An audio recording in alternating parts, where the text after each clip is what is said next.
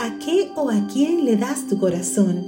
Es común entregar el corazón al amor de la pareja ideal o a los amados hijos.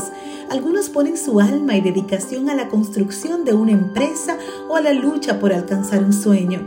Hay mucho a lo que podemos dedicarle todo nuestro amor y esperanzas, pero todo ello puede llegar a causarnos grandes decepciones y lo harán si no aprendemos a entregar el trono de nuestro corazón al único que es capaz de sostener nuestra vida y esperanzas sin dejarlos caer, el único que será perfectamente fiel, el único que estará presente en toda circunstancia, y ese es Jesús.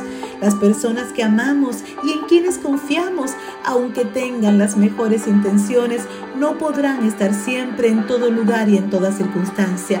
Solo Cristo puede y solo Él merece que le entreguemos totalmente el corazón. Si sigues poniendo tus esperanzas en personas o cosas, seguirás sufriendo decepciones. Solo Dios te dará mucho más de lo que esperas recibir. Salmos 118, 8 dice, es mejor refugiarse en el Señor que confiar en el hombre. Gracia y paz.